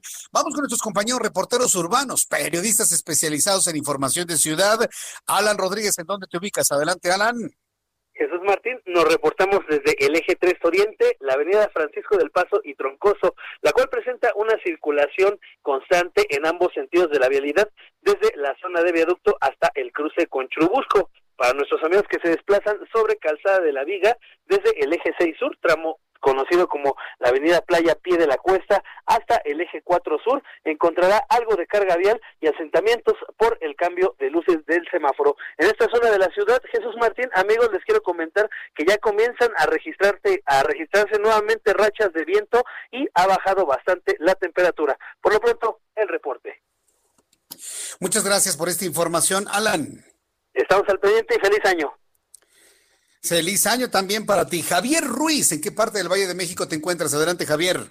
Gracias, Jesús Martín. Excelente noche. Ya nos encontramos recorriendo la zona centro, principalmente el Paseo de la Reforma. Hace un momento lo recorrimos desde la zona de la columna del Ángel de la Independencia y en dirección hacia la avenida de los insurgentes. En general el avance es bastante aceptable, incluso para quien desea llegar hacia la Glorieta Colón. En general el avance es favorable en ambos sentidos, únicamente pues moderar la velocidad. La avenida de los insurgentes también en general con buen avance vehicular, una vez que se deja atrás la, avenida Chapultepec, y esto en dirección hacia el Paseo de la Reforma, bien para continuar a los ejes 1 y 2 norte. El sentido opuesto con las mismas condiciones vehiculares y el circuito interior también para esta hora con buen avance vehicular, al menos para quien se desplaza de la zona del eje 1 norte y esto en dirección hacia la avenida Marina Nacional o más adelante para continuar hacia la glorieta de la raza. De momento, Jesús Martín, el reporte que tenemos. Muchas gracias por la información, Javier Ruiz. Feliz año 2021. Igualmente, Jesús Martín, muchas gracias. Fuerte abrazo. Hasta luego, buenas noches. Pásala muy bien, cuídate mucho. Gracias, Javier Ruiz. Y saludo con mucho gusto a mi compañero Israel Lorenzana, quien nos tiene más información del Valle de México. Adelante, Israel. Así es, Jesús Martín. Hemos hecho ya un recorrido a través de la avenida central Carlos González, prácticamente del Río de los Remedios, con dirección hacia Ciudad Azteca. Algunos asentamientos, carriles laterales, maniobras de ascenso y descenso del transporte público, esto en las estaciones de la línea B del metro. No hay que abandonar esta arteria, que requiere una alternativa. La avenida Adolfo López Mateos R1 puede ser una buena opción para quien va con dirección hacia Jardines de Morelos. Esto ya es perímetro del Estado de México. El sentido opuesto con dirección hacia la zona de la avenida 608, la circulación sin ningún problema fluye, a buena velocidad. Aquí la alternativa, Gran Canal. Esto con dirección hacia la zona del eje 3 norte. Jesús Martín, la información que te tengo. Muchas gracias, Israel Lorenzana, y también te deseo un feliz inicio del 2021, Israel. Feliz año, Jesús Martín. Pásala muy bien, Israel. Abrazo nuestro compañero Israel Lorenzana y todos nuestros compañeros reporteros, pues también informándoles y deseándoles un feliz año nuevo. Son las siete con ocho, las siete con ocho, hora del centro de la República Mexicana. También nuestros corresponsales están en este momento trabajando para usted mientras está preparando, haciendo los últimos preparativos para recibir al año 2021. Karina Cancino es nuestra corresponsal en Nayarit. ¿Qué información nos tienes, Karina? Adelante. ¿Qué tal, Jesús Martín? Buenas noches, buenas noches a toda nuestra audiencia. Estoy aquí lista con la información para conocer que Nayarit va a cerrar con un rescate financiero y además con reducciones y participaciones federales. El secretario general de gobierno de Nayarit, Antonio Serrano Guzmán, estimó que después de convenios que firmaron con el gobierno federal, cada año se han estado pagando alrededor de 400 millones de pesos para pagar ISR, IMSS y otras institucionales que dejó el gobierno anterior, además de una deuda de más de 7 mil millones de pesos del Estado, lo que complicó el cierre para este 2020 y que se pagó hasta el día de hoy más de 240 millones de pesos a trabajadores y el 31, el, perdón, el 7 de enero se espera pagar la segunda parte del aguinaldo. No la tiene fácil Nayarit y les han reducido más de 796 millones de pesos de participaciones federales por estos convenios de deuda que tiene con el gobierno. Bien, pues Karina, muchas gracias por esta información desde Nayarit. Vamos a estar pendientes. Feliz año para todos y todas. Gracias por la información, Karina Cancino, desde Nayarit. Ya son en este momento las siete con nueve, para que vaya usted calculando su tiempo y de esta manera pues usted se encuentre pues eh, eh, ya metido en el reloj, ya mire, extinguiéndose el año 2020. Yo le quiero invitar para que me diga usted qué es lo que opina de todo lo que ha sucedido en este año 2020 y cómo se prepara usted para recibir el año 2021 y sobre todo qué expectativas tiene usted para el año que está por iniciar. Quiero insistir nuevamente ahora que estoy iniciando esta segunda hora de información, que todos nos mentalicemos nos mentalicemos precisamente para que las nuevas generaciones, como Eva que me está acompañando aquí, pues eh, visualicen, visualicen un futuro, ¿sí? Tengan un futuro, tengan y nos corresponde a todos los adultos del mundo en este momento cuidarnos del COVID-19, tratar de disminuir la velocidad de contagio, el número de muertes, salir de este resguardo eh, y sobre todo, pues generar las condiciones para que tengamos un mundo y una vida mejor en este año 2021. Insisto en que nos mentalicemos, créalo de verdad, así mire, con toda la fuerza de su alma, con toda la fuerza de su corazón, mentalícese para que todas las cosas fluyan mejor durante el año 2021. La verdad es, es, un ejercicio que todos debemos hacer, que yo invito que lo hagan para que las cosas fluyan mucho mejor. Eh, va, a ser, por cierto, eh, una noche en la que despidamos al año 2021, qué bueno que se va el, el año, una noche bastante fría. Yo espero que las personas, usted que me está escuchando y que está planeando hacer, pues tal vez una merienda, una cena sencilla, pues háganlo dentro de la casa, ¿eh? No, no vayan a hacerlo en, los, en las terrazas, ni mucho menos, porque va a estar haciendo mucho frío. La capital de la República, y esto también importa para las personas que en otras partes del país nos están escuchando y que en las próximas horas van a realizar un viaje rumbo al centro del país, porque esto no nada más de la ciudad, es para toda la mesa central de la República Mexicana el intenso frío, pues vayan tomando en cuenta lo que tienen que traer, lo que tienen que vestir para evitar los efectos eh, del terrible frío que está haciendo y que hemos sentido a lo largo de todo el día. Entonces, tome nota, por favor, para nuestros amigos que vienen en autobuses de pasajeros y que ya se están acercando a su destino.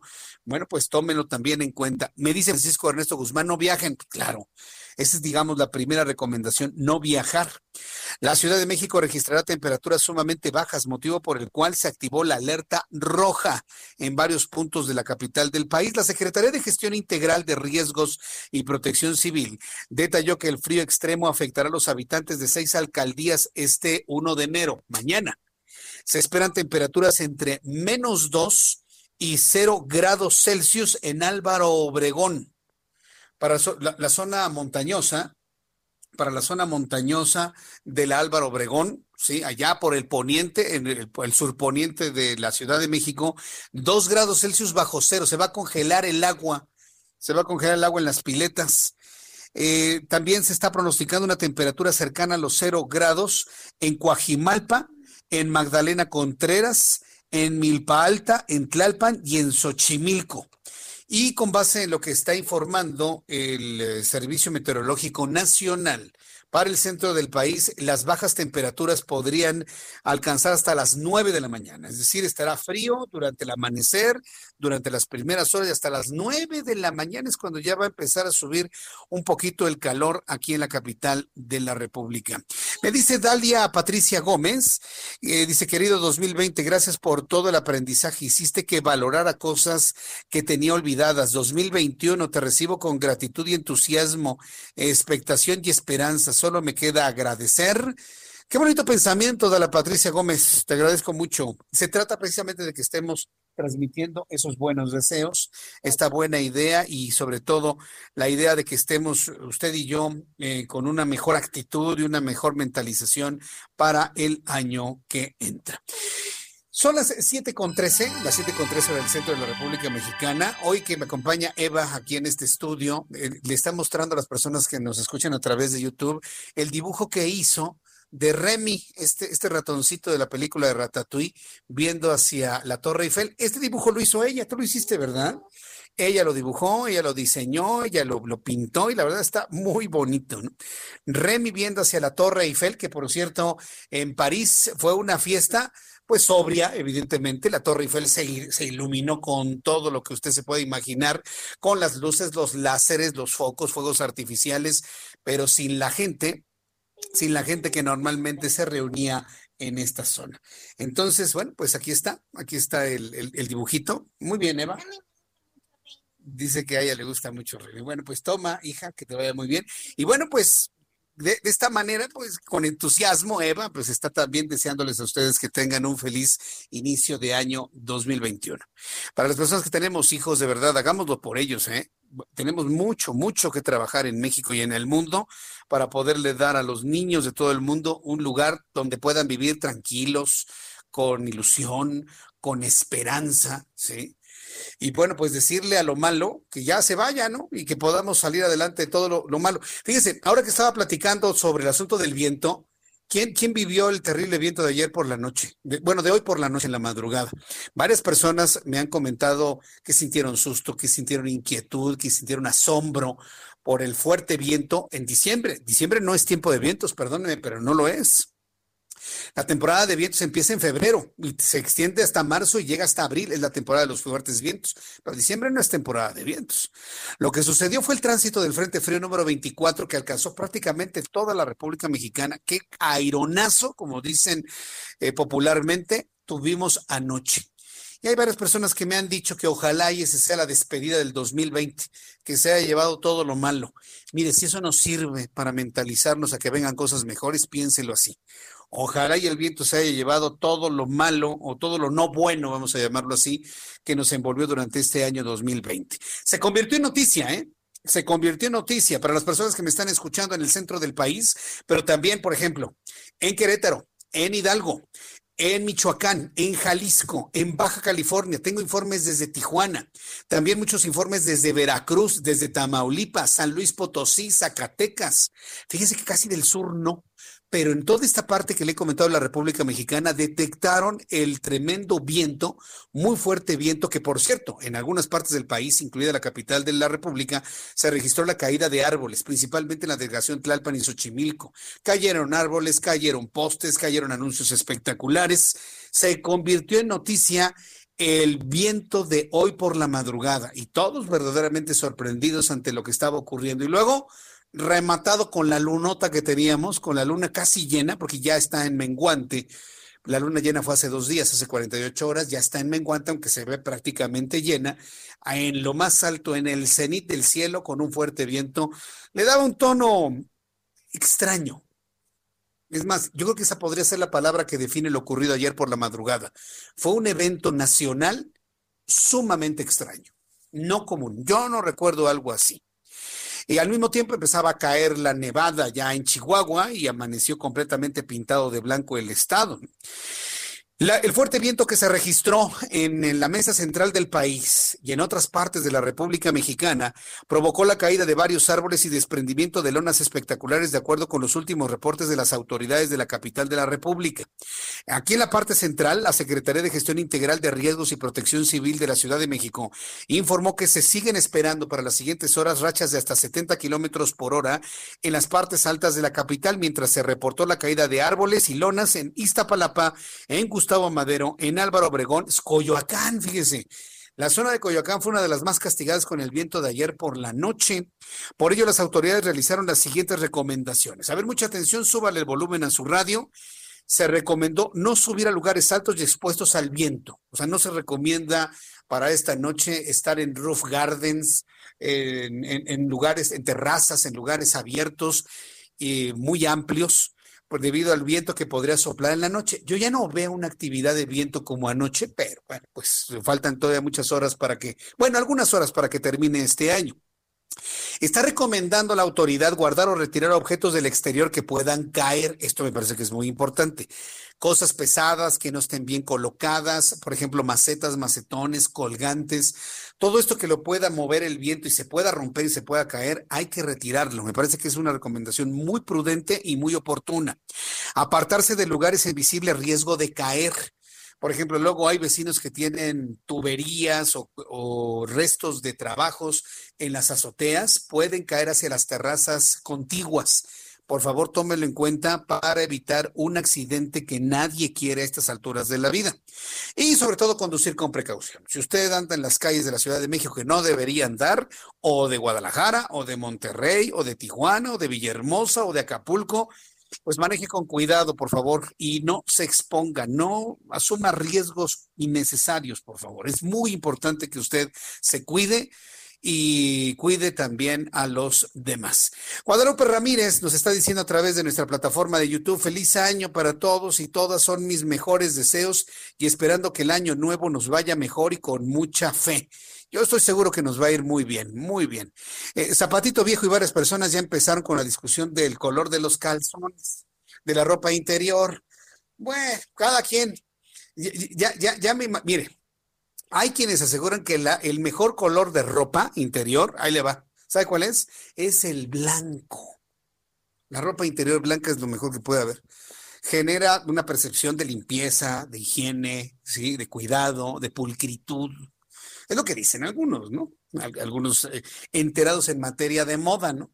Que si usted quiere usar ropa interior, tiene que ser de color blanca, de algodón, finamente confeccionado que qué, mejor para el, cuerpo pegado a su piel, pues tener una prenda cortita o una playera o lo que usted use eh, de buena calidad y sobre todo de color blanco.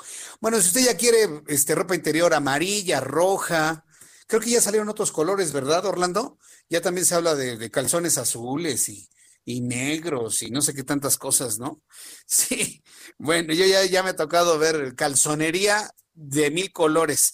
Pero bueno, lo tradicional es amarillo para el dinero y rojo para el amor. Imagínense si, si todo se resolviera con ponerse un calzón en la vida. No, hombre, no tendríamos problemas. Si todo se resolviera con ponerse ropa interior, créame que no tendríamos ningún tipo de problema. Bueno, antes de, presentarle mensajes de nuestros patrocinadores, quiero informarle y para redondear el tema del pronóstico del tiempo, Sí, y, póngase ropa interior también térmica, ¿eh? Esa vale la pena. Amarilla, roja, blanca, negra, como quiera, pero ahí sí vale la pena ponerse ropa, eh, eh, ropa interior térmica. La Comisión Nacional del Agua está dando a conocer que las tormentas invernales han sorprendido este jueves a los estados del norte de México. Para todas las personas que me están escuchando en el norte del país, pues están llegando esta señal de noticiario en medio de de importantes nevadas, sobre todo en Chihuahua, en toda la zona de las barrancas del Cobre, en Cuauhtémoc, en la misma ciudad de Chihuahua, San Juanito, Krill, Batopilas. Eh, enviamos saludos a nuestros amigos que nos están escuchando en todas estas agua que ya se vistió de blanco desde ayer por la noche. La Comisión Nacional del Agua y el Servicio Meteorológico Nacional están informando que la masa de aire polar de hasta 3 grados bajo cero dejó ya paisajes nevados en el norte de la República Mexicana. Los estados en los que el paisaje invernal ha sido más evidente son Coahuila y Chihuahua, aunque también se está pronosticando caída de nieve durante la noche del día de hoy. Mucha atención, suba el volumen a su radio. Amigos de Hermosillo, Sonora, muy atentos porque podría, podría caer nieve esta noche en Sonora, en Nuevo León, en Durango, además en las zonas del norte de Zacatecas y también se están pronosticando nevadas para San Luis Potosí.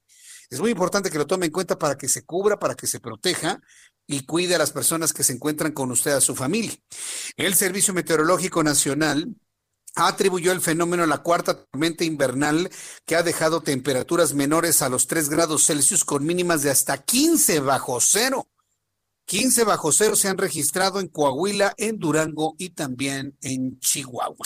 Entonces, la información para estar muy, muy bien abrigado, por favor, para que usted se abrigue como debe de ser y pueda recibir el año 2021 abrigado y sobre todo con salud. Evite los cambios bruscos de temperatura. Ahora que hemos estado transitando nosotros por esta transmisión del virus SARS-CoV-2, eh, los, los, médicos nos han recomendado evitar los cambios bruscos de temperatura. Y es una recomendación que se hace inclusive para las personas que se encuentran saludables. Usted no se confíe. Evite el cambio brusco de temperatura porque es el origen eh, para que entre a su cuerpo algún virus, alguna bacteria, algún hongo que le provoque enfermedad. Tómalo en cuenta, hay que abrigarse bien, evite las corrientes de aire. Yo sé que ventilar una habitación es importante, pero si ventila y provoca para ventilación una corriente de aire, no esté usted en medio del chiflón, como decía mi abuelita, no esté usted en medio del chiflón, como decía mi mamá. Si va usted a ventilar un área, no esté usted presente, ya luego cierra ventanas, si necesita renovar el aire en una zona, en una zona específica. Y evite los cambios bruscos, utilice ropa abrigadora, cuídese mucho por favor durante esta noche y esta madrugada. Vamos a ir a los mensajes.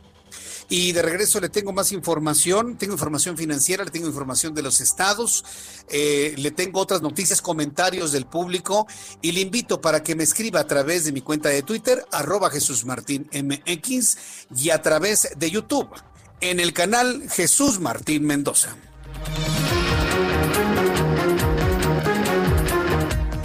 Escuchas a... Jesús Martín Mendoza con las noticias de la tarde por Heraldo Radio, una estación de Heraldo Media Group. Escucha las noticias de la tarde con Jesús Martín Mendoza. Regresamos.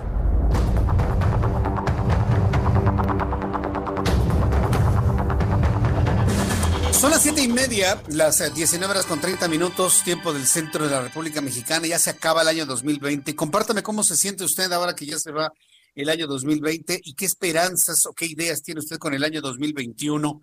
Insisto, hay personas que me han dicho que no, que nada más un cambio de calendario. Sí, pero nos ayuda, nos ayuda a mentalizar, nos ayuda a que nosotros mismos eh, cerremos un ciclo, si usted quiere, de, forma mental, cerrar el ciclo para poder iniciar inclusive hasta con una mejor actitud, uno nuevo.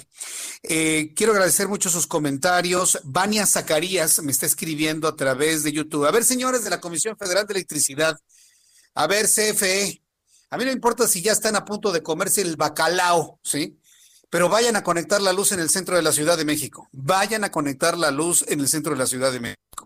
Estoy denunciando en este momento, con base en lo que nos está compartiendo nuestra radioescucha Bania, no hay luz en el centro de la Ciudad de México. Y se paran el cuello diciendo, no, ya restablecimos todo el servicio de energía eléctrica. Pues les falta el centro de la ciudad. Varias colonias en el centro no tienen luz. Me están informando, Bania Zacarías. Entonces, por favor, señores de la CFE, aplíquense. Hay que conectar la luz es que nos vamos a ir a comer el romerito. No, no, olvídense del romerito, ¿sí? Hay que ir a conectar la luz en el centro de la Ciudad de México y lo estoy haciendo una denuncia pública abierta al aire para que la Comisión Federal de Electricidad haga lo que tiene que hacer. No que son una empresa de calidad mundial, lo queremos ver. Tienen que conectar la luz en este momento. Me dice Lucas Kaufman que se compren unas velas. Pues es que luego termina pasando eso, ¿no? Poner una vela, poner hasta un cirio pascual porque los señores de la CFE, nomás quién sabe qué están haciendo y no van. Y yo te invito, a Vane, que le, le sigas llamando por teléfono a la CFE hasta que te contesten. Hasta que te contesten. Y de esta manera, este, pues presionar a la CFA que haga su trabajo. Me están eh, saludando desde Oaxaca. Gracias, Marta Vázquez. Muchas gracias también por tu comentario. Eh, Elizabeth Aguirre le dice al 2020, ya lárgate, dice. bueno, bien, yo sé que mucha gente está enojada, pero ha sido un año que verdaderamente nos ha dejado, pues, para muchas personas, fíjense que fue un buen año, ¿eh? Hay personas que hablan muy bien del año 2020 y otros que evidentemente, pues para nada. Vamos a continuar con la información y vamos directamente con nuestro corresponsal en Veracruz. Súbale el volumen a su radio porque usted tiene que escuchar esto. Hemos insistido en que la gente no debe salir, que debemos estar en el resguardo, que debemos cuidarnos, que debemos ser lo suficientemente conscientes para evitar eh, la transmisión del coronavirus. ¿Y qué, qué cree? Las playas de Veracruz se reportan abarrotadas. Adelante, Juan David Casillas. Hola, Muy buenas noches. Jesús Martín, te saludo con gusto desde el puerto de Veracruz, donde fíjate que la playa de Villa del Mar lució repleta durante la última tarde de este año 2020, pese al incremento de casos positivos de COVID-19 en todo el territorio veracruzano. Eh, la gente se aglomeró en las palapas que se encuentran a un costado del acuario de Veracruz, ubicado sobre el Boulevard Manuel Ávila Camacho, a unos cuantos metros del nuevo Club de Yachts. En un recorrido que realizamos se constató la presencia de familias completas que no respetaron las recomendaciones de la Secretaría de Salud de Veracruz para evitar la propagación de esta enfermedad.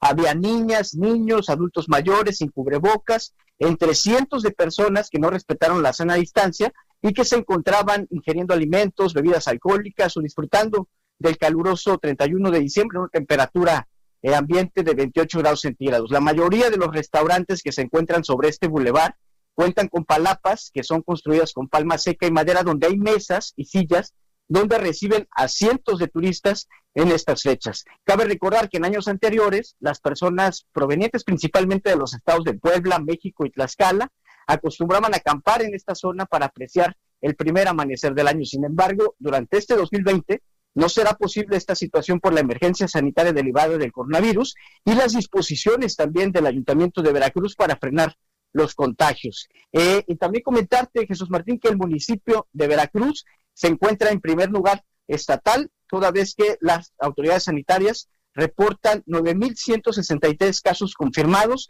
1.160 defunciones y 1.316 casos sospechosos por COVID-19. Este es el reporte, Jesús Martín. Muchas gracias por esta información, Juan David Casillas. Un abrazo, Jesús Martín. Hasta luego, feliz año. Un abrazo, que te vea muy bien. Su compañero Juan David Casillas desde Veracruz. No entiende la gente, no entiende la gente. Y mucha gente está seguramente en Veracruz pensando, no, es que el COVID no existe. Ay, es que no me va a pasar nada. Dice Dice Esther Zárate, qué gente, qué gente, llénense de vacaciones, no entienden. Quiero enviar un caluroso saludo a Gabriela Santillán, que nos está viendo y escuchando a esta hora de la tarde. Muchas gracias, Gabriela Santillán, por estar al pendiente de las noticias a esta hora de la noche. Y bueno, pues desearte a ti y a tu familia que pasen un feliz año y que le digan adiós al año 2020. Alguna cosa buena habrá traído el año 2020. Alguna cosa buena, yo espero que así sea y por lo pronto, buenos saludos en tu casa y gracias por estar muy pendiente y gracias por tus saludos aquí en el Heraldo Radio. Eh, ya tenemos al ingeniero. Bien, pues jueves, fíjese lo que son las cosas, y me sorprende, pues muy listo para participar el día de hoy el ingeniero Carlos Álvarez Flores, presidente de México Comunicación y Ambiente. Estimado ingeniero Carlos Álvarez Flores, ya se nos va el año 2020, bienvenido. Muy buenas noches, Jesús Martín, a ti y a todo tu auditorio. Efectivamente, estamos a unas horas de que se acabe este, ya no sé qué adjetivo usar para decir de este año, pero bueno, vamos a decir el peor año de la era moderna para la esta humanidad, para esta sociedad moderna. ¿sí? El peor año para la humanidad, sí, estoy completamente de acuerdo con usted. Yo creo que este eh, eh, está demostrado que toda la tecnología y el conocimiento que tenemos no fue suficiente fíjate, ni ha sido suficiente. Yo creo que habrá que cambiar el modelo. ¿Por qué? Porque somos ciudadanos globales y eso no lo entienden los 200 líderes del mundo. Acuérdate que tenemos un arreglo de naciones. Cada país, cada nación. No, no, no, no. E, es el cambio climático, es lo mismo. Este coronavirus no respeta ninguna frontera, ni, idioma, ni ideología, ni, ni sistema político.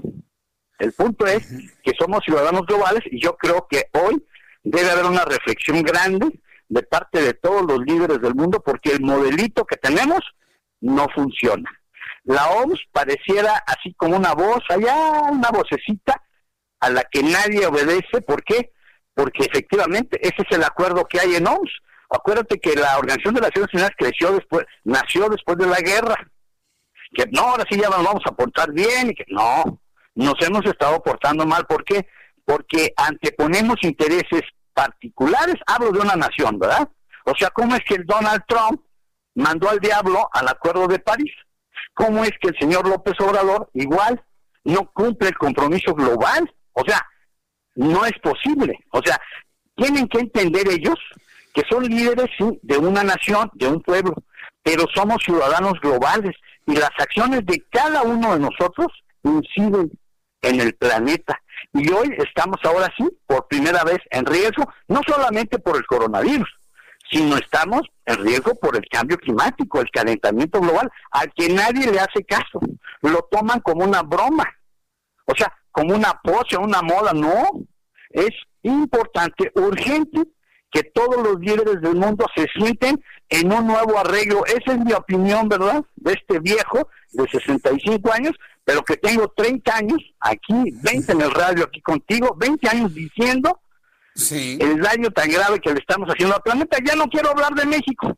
Te prometo que a partir del 2021 te voy a hacer el resumen así puntual del desastre ambiental de México, así puntualito. Porque si alguien lo conoce en este país, pues es tu servidor, aunque suene petulante, porque ya sé que no soy monedita de oro, ni le caigo bien a todos, pero lo que yo digo es real. Y ningún gobernante, oigo bien, no solamente la 4T, también debo ser justo.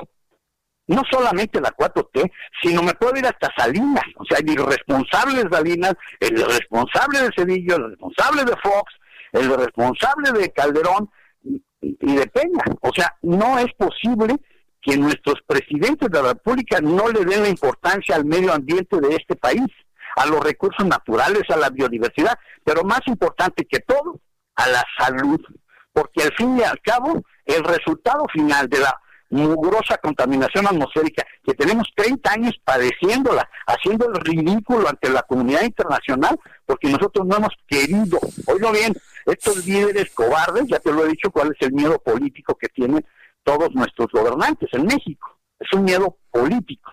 ¿Cómo crees que van a molestar a los camioneros? ¿Cómo crees que van a molestar a los empresarios? ¿Cómo que no, no, no, no, no? Entonces, te prometo que en el 2021 te voy a dar puntualmente, tema por tema, el grave deterioro ambiental de México. ¿Y quiénes son los responsables? Su nombre y apellido. ¿Por qué? Porque el arreglo que tenemos le da responsabilidades al gobierno, bueno, a los gobiernos, pues. Y tienen nombre y cobran un sueldo. Fíjate, para acabarla de molar, todavía les pagamos para que no hagan lo que deben hacer. Absurdo. O sea, ese es mi mensaje. Aunque suene pesimista, aunque suene duro, así es. Y hay que decir la realidad. Yo no puedo seguir ignorando la gran irresponsabilidad de todos los gobernantes, ¿eh? no solamente del presidente, porque sería injusto pensar que nada más el presidente no hace lo que debe hacer. No, tenemos 32 gobernadores que no sirven para nada y 2.500 presidentes que tampoco sirven para nada más otros muchos que te iría diciendo. Entonces, el mensaje final es este. Simplemente debemos cambiar el modelo. El mundo va hacia la catástrofe, hacia el agujero, hacia el caos total. ¿Por qué? Porque se anteponen los intereses económicos por sobre los intereses del planeta. Y eso ya no puede ser. Y ahorita el coronavirus vino a demostrar que estamos muy mal organizados mucho, muy mal organizado. Fíjate, acabo de leer la nota ahorita, donde ya en Nueva York apareció el, eh, la mutación del virus, esta que dice que estaba en, Londres, está en Estados Unidos ya. Y mañana va a estar aquí en México, porque en México, ya sabes cómo es el señor López, ¿verdad? No, aquí todos vengan, vengan, entrenle. No, debemos tener una conducta responsable a nivel global. ¿Por qué? Porque el problema es global. Entonces, ¿cómo un problema global lo vamos a resolver por cada país. Eso es estúpido ya. Solamente el planteamiento es equivocado, simplemente equivocado. O sea, ¿cómo vas a resolver el problema de una casa donde hay 200 naciones y que cada quien haga lo que se le pegue la gana? Y el árbitro, al que nadie lo, le hace caso, es la Organización Mundial de la Salud. ¿Y sabes quién le hace caso? Bueno, el señor Trump dijo, no te doy mi cuota. Fíjate nada más, boicoteando, ah, boicoteando la existencia de la OMS, o sea, quitándole el dinero en un compromiso que hizo después de la Segunda Guerra Mundial, que además, déjame decirte, que los primeros interesados en la Organización de Naciones Unidas eran precisamente los norteamericanos. Como ya habían ganado la guerra, como les había ido muy bien, dijeron, no, ahora sí vamos a un pacto más, más bonito y más parejo y más justo y más respetuoso. No es cierto. Él mismo bocabajeando ahorita, hace meses, diciendo, no te doy mi cuota a ti, OMS, porque no estoy de acuerdo en lo que tú dices. Pero pues ahí están los resultados, ¿no? Simplemente hay que ver las estadísticas de los muertos en Estados Unidos por coronavirus. Pero bueno, para terminar mi comentario, te prometo que vamos a analizar semana a semana el caos, la debacle ambiental de México y quiénes son los responsables, uno a uno, sus nombres y apellidos. Los responsables uno a uno con nombres y apellidos. Pues ingeniero, eh, ese es el compromiso. Vamos a seguir trabajando, eh, platicando en este año 2021 que está por iniciar. Yo le agradezco mucho el que durante todo este año contra eh, tormenta, contra lluvia. Eh, haya usted participado en nuestro programa de noticias todos los jueves. Muchísimas gracias, ingeniero, y feliz inicio del año 2021. Igualmente, cuídate mucho y que te recuperes pronto, mi querido Jesús Martín. ¿eh? Muchas gracias, ingeniero. Que le vaya muy bien. Gracias. buenas noches. Es el ingeniero, buenas noches, es el ingeniero Carlos Álvarez Flores, presidente de México Comunicación y Ambiente. Ya anunció que se seguirá con nosotros durante todo el año que entra estará muy atento de toda la información que tiene que ver con el cambio climático, pero sobre todo, empezando con la denuncia, evidentemente hará todo lo necesario para que se den propuestas de solución a los problemas que tenemos en cuanto a clima y sobre todo contaminación del medio ambiente. Son las 7.43, las 7.43 horas del centro de la República Mexicana. Vamos a continuar con la información. El ratito platico con Raimundo Sánchez Patlán, colaborador de El Heraldo de México, quien, bueno, pues también tiene su colaboración, su periscopio, ¿no? De todos los jueves. Antes quiero informarle que Ricardo Mejía Verdeja, subsecretario de la Secretaría de Seguridad y Protección Ciudadana, informó que durante 2020 una disminución estimada de homicidios dolosos del 0.4% respecto al mismo periodo del año 2019. En la administración del actual presidente se logró una desaceleración y contención. Eso es lo que dicen, eso es lo que dicen. ¿Ha disminuido la violencia en el país en su experiencia personal? ¿Mm? Entonces, imagínese ante lo que estamos. Detalló que hubo un incremento de 0.3% en el tema de feminicidio y tiene que ver porque se ha ido ganando terreno el enfoque de género en las actuaciones ministeriales. En las carpetas de investigación hay una presión por parte de las mujeres. En cuanto al robo de vehículos, hay una baja de 23.9% de 2020 respecto al 2029. En cuanto al secuestro, dicen que disminuyó el secuestro en 38.5%, 300 bandas desarticuladas y se han liberado 1.155 víctimas. ¿Usted cree estos datos? Con toda franqueza, ¿usted los cree? Pues bueno, Dice, en cuanto al robo de hidrocarburos del 21 de diciembre del 2018 al 30 de diciembre de 2020, se ahorró más de 124 mil millones de pesos por la contención del delito. ¿Y dónde está ese dinero? Sí, no, no, no, a ver. Números alegres están igual que el PRI, que en el pasado, ¿eh? A ver, 4T o 4T. 4T o 4T, 4T, ¿no? A ver, este, es un asunto de acentos nada más, 4T o 4T. A mí me gusta más la palabra en grave, ¿sí? A ver, cuatrote. A ver, cuatrote. Están haciendo exactamente lo mismo que ustedes criticaron hacia el PRI. ¿Dónde está la comprobación de esto? Yo no me voy a quedar nada más con esos números, porque yo no soy vocero de mentiras, para empezar. Y se lo digo claramente a Ricardo Mejía Verdeja, que ahorita debe estar ya chupando lindo y bonito para recibir el año 2021. Yo no soy vocero de mentiras, ni mis colegas. Entonces, nada más que empiece el año 2021, nos van a tener que comprobar estos datos. Ah, sí. Claro que sí, por supuesto, porque imagínense nada más la percepción, eh, la percepción que tenemos en, México de no poder ni siquiera salir ante la cantidad de, de inseguridad que existe. No, no, no, bueno. Entonces, ahí lo dejo y pues feliz año, ¿eh, Verdeja? Mejía Verdeja, feliz año, pásala muy bien y sigue soñando. El presidente de este país aseguró que en materia de seguridad hay avances significativos. En la presentación de su último informe correspondiente este año, el presidente dijo que su balance objetivo y honesto es de que se ha avanzado y nos hace falta todavía muchas cosas, pero que ha habido avances muy significativos porque hay eso por la forma en la que están trabajando. Pues no, yo no le creo absolutamente nada. Lamentablemente, además de la pandemia, estamos todos preocupados por la gran cantidad de inseguridad que tenemos en nuestro país. Entonces, yo sí quiero eh, hacerle consciente que tiene usted que denunciar. Si queremos que los índices de delincuencia bajen, uno de los eh, principales eh, objetivos del año que entra, si usted se hace algún objetivo, es denunciar lo que usted vea que está mal. Yo sé que la gente no denuncia porque no quiere involucrarse en nada, absolutamente, nada, nada, nada, nadie quiere involucrarse en nada. Ay, yo para qué me meto en broncas, no hay que denunciar, hay que investiguen, pues para eso pago impuestos y ni los pagamos, entonces no, no le hagamos al cuento, ¿no? Entonces, eh, hagamos un tipo de, de, reflexión sobre la importancia que tiene la denuncia para que entonces luego no nos salgan con que, pues como ustedes no denunciaron, por eso no tenemos registrado ningún tipo de delito. Bien, quiero informarle también que está activo el programa hoy del alcoholímetro en varias partes del país y en el Valle de México está activo el alcoholímetro. Si a usted lo agarran en el alcoholímetro, se lo van a llevar a usted al torito. Está funcionando esto. Entonces, por favor, no se exceden las copas y si ya se excedió, bueno, que maneje otra persona, ¿eh? que maneje otra persona. Es muy importante porque si no, entonces, oh, mire, lo mejor que le puede pasar es que lo agarren el torito y se lo lleven al torito. Eso es lo mejor que le puede pasar cuando usted se le pasaron las cucharadas y anda manejando. Porque lo peor que le puede pasar es chocar, matarse o matar a alguien. Yo prefiero que alguien se vaya al torito y que no le pase absolutamente nada, aunque pues esté comiendo ahí, pues van a comer sopa de pasta.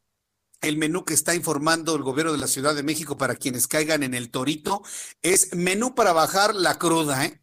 Y me dice Jorge Pro, estoy de acuerdo, ¿eh? Sí, es muy buena la cena, ¿eh? Y, y lo voy a decir como es y con el dolor que nos puede dar. Hay tanta gente en la calle que quisiera una cena como la que ofrecen en el Torito. Y no con esto digo que se los lleven al Torito, pero hay mucha gente en este momento en la calle que está pasando un frío enorme y que no va a tener un taco para el año 2021. Así que si usted se va al Torito, ni le chille. Asuma la responsabilidad de por qué llega al torito, le va a tocar sopita de pasta de tallarín, le van a dar pierna de cerdo, eh, va a haber una ensalada de manzana, agua de sabor y pastel de postre. O sea, la verdad de las cosas, nadie puede decir que lo van a tratar mal.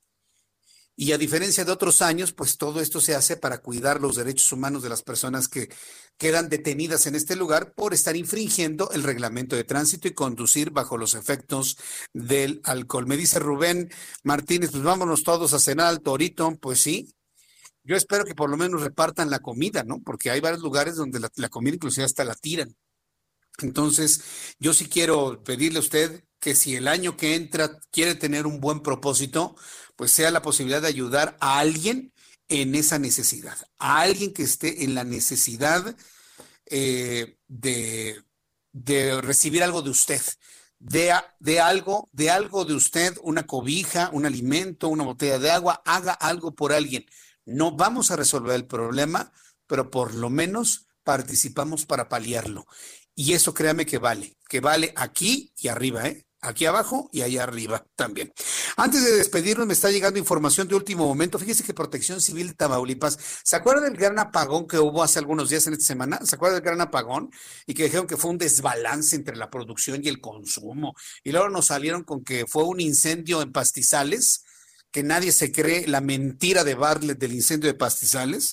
Bueno, pues Protección Civil Tamaulipas está acusando que es falso el documento presentado por la CFE para explicar el origen del apagón masivo que el lunes afectó a por lo menos ocho estados. En rueda de prensa, la CFE presentó un oficio que detalla que un incendio de 30 hectáreas de pastizal en Tamaulipas generó inestabilidad en dos líneas de suministro eléctrico. Sin embargo, por medio de un comunicado, la Coordinación Estatal de Protección Civil desmintió a la CFE. Protección Civil de Tamaulipas está desmintiendo, le está diciendo que es mentirosa la gente de la Comisión Federal de Electricidad, que aseguró que por un incendio de un pastizal, ocho estados de la República se quedaron sin luz. Ya me lo temía. Pues, ¿Piensan que somos retrasados mentales o qué? Es lo que luego piensan esta gente priista como, como lo es finalmente desde el corazón y desde el origen un hombre como Manuel Bartlett, él es priista, y López Obrador también, y todos los que están en ese barco llamado Morena también lo son. El titular de la dependencia estatal, Pedro Granado Ramírez, explicó las inconsistencias en el documento presentado por la estatal. Señaló que la firma de Emanuel González Márquez, director de coordinación con municipios, quien supuestamente firmó eh, parte de, de Protección Civil Tamaulipas, lo que informó la CFE no corresponde al funcionamiento estatal, así como tampoco el número de folio y los logotipos del documento, y además aseguran que no hubo ningún tipo de incendio. Entonces, ahí lo tiene usted. Terminamos el año con un órgano que nos miente, como si usted y yo no supiéramos. Es una verdadera pena. Ojalá y las cosas cambien para el año que entra. Está a punto de iniciar en unas cuatro horas más un nuevo año en el cual yo le deseo que le vaya usted mejor que asumamos responsabilidades de muchas cosas. Viene en este año 2021 un periodo, un proceso, un periodo electoral, un proceso electoral en el cual tenemos que participar para evitar que estas personas sigan haciendo lo que les venga en gana con nuestro país. Si queremos darle un sentido a la vida, un sentido a las cosas y cambiar lo mal que se han hecho las cosas en estos dos años, usted y yo tenemos que participar el año que entra en el proceso electoral como un asunto fundamental de lo importante para el año que está por iniciar. Yo le deseo de todo corazón, a nombre de todo este gran equipo de profesionales de la información y a nombre de todo el Heraldo Media Group, que tenga un feliz inicio del año 2021. Estamos en solidaridad de corazón y con mente con las personas que han perdido amigos y familiares con la pandemia, que no están para celebrar nada el día de hoy debido a la tristeza que les embarga. Estamos en solidaridad con ustedes y en un profundo abrazo. Y las personas que han decidido celebrar que se va el 2020, porque si es de celebrar que se va este año a ciego, les deseo que tengan un arranque de 2021 verdaderamente espectacular y que todos sus deseos se cumplan con toda cabalidad. Su servidor Jesús Martín Mendoza se despide de ustedes deseando que tengan una feliz eh, noche vieja y que arranque bien el año 2021 y nos escuchamos el próximo lunes. Si algo sucede el día de mañana, nos escucharemos aquí, si no, hasta el próximo lunes. Por su atención, gracias. Feliz año nuevo. Esto fue Las Noticias de la Tarde con Jesús Martín Mendoza. Heraldo Radio, la H que sí suena y ahora también se escucha.